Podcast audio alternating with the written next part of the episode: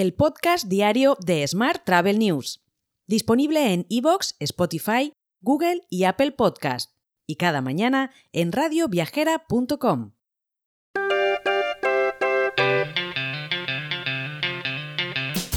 Saludos y bienvenidos, bienvenidas un día más al podcast de Smart Travel News, edición 1201 del lunes 12 de junio de 2023. Hoy es el Día Mundial contra el Trabajo Infantil y también es el Día Internacional del Doblaje. Vamos con la actualidad del día. El corte inglés toma el control de su filial de viajes y nombra presidente ejecutivo a Santiago Bau, que compatibilizará el cargo con la Dirección General de Negocios Corporativos del gigante de la distribución.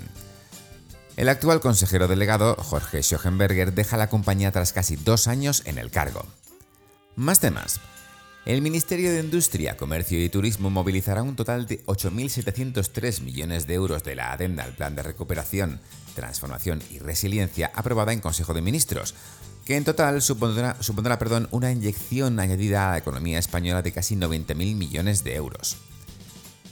Mientras, el presidente de Renfe, Raúl Blanco, ha puesto en valor en el South Summit la inversión de más de 245 millones de euros en digitalización y ciberseguridad realizada por la empresa pública ferroviaria entre 2018 y 2023.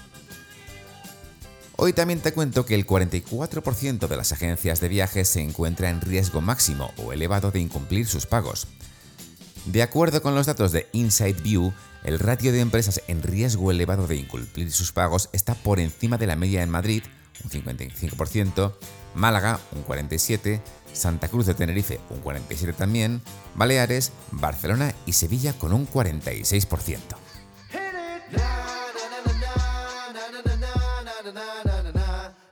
Vamos ahora con la actualidad internacional. Trip.com intenta equilibrar la fiabilidad y la innovación de la inteligencia artificial, aunque más del 70% de las solicitudes de sus clientes se gestionan actualmente mediante chatbots. La empresa afirma que da prioridad a la fiabilidad en sus servicios de atención al cliente y adopta así un enfoque prudente para garantizar la mejor experiencia posible a sus clientes. Por su parte, Uber ha expuesto en un acto celebrado en Londres los próximos pasos en su apuesta por ser una plataforma de emisiones cero en Europa y Norteamérica para 2030 y en todo el mundo para 2040. La empresa ha triplicado el número de, vehículos eléctricos en la plataforma solo en el último año. Más asuntos.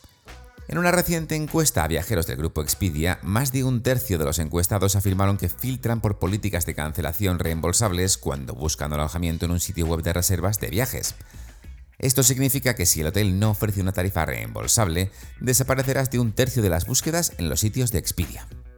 Más asuntos. The Greater Miami Convention and Visitors Bureau da la bienvenida al Miami Hotels Month. Del 1 de junio al 30 de septiembre, el programa representa más de 80 ofertas en estancias en los mejores hoteles y resorts, incluidos paquetes, complementos de cortesía y noches de hotel Bogo.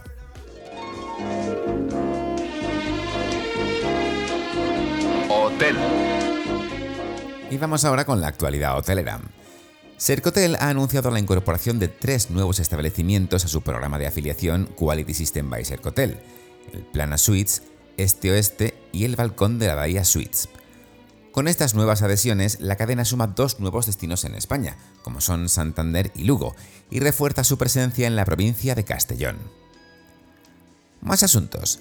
El software de gestión hotelera Seahot ha trabajado durante los últimos meses para poder integrarse con la nueva plataforma del Ministerio del Interior SES.hospedajes, con el fin de facilitar el envío de información de viajeros de acuerdo al cumplimiento del Real Decreto 933-2021 del 26 de octubre. Y por último te cuento que Holiday Check ha concedido por duodécimo año consecutivo sus premios anuales Recommend on Holiday Check, aquellos hoteles que han recibido las valoraciones más positivas por parte de los usuarios. Un total de 69 hoteles de Rio Hotels and Resorts, repartidos en 17 países, se encuentran entre los ganadores de este galardón. 26 de ellos están en España. Te dejo con esta noticia. Mañana, como siempre, más historias sobre el turismo. Hasta entonces, feliz lunes y muy feliz semana. Si quieres apoyar este podcast, déjanos tus valoraciones y comentarios en Spotify, Evox o Apple Podcast. Recuerda que puedes suscribirte a nuestra newsletter diaria entrando en smarttravel.news en la sección Suscríbete. También puedes recibir un mensaje con este podcast y los titulares del día directamente en tu WhatsApp. Solo tienes que añadir a tu lista de contactos el número 646-572-336 con el más 34 delante si nos escribes desde fuera de España y después enviarnos un WhatsApp con la palabra alta. Gracias por escucharnos.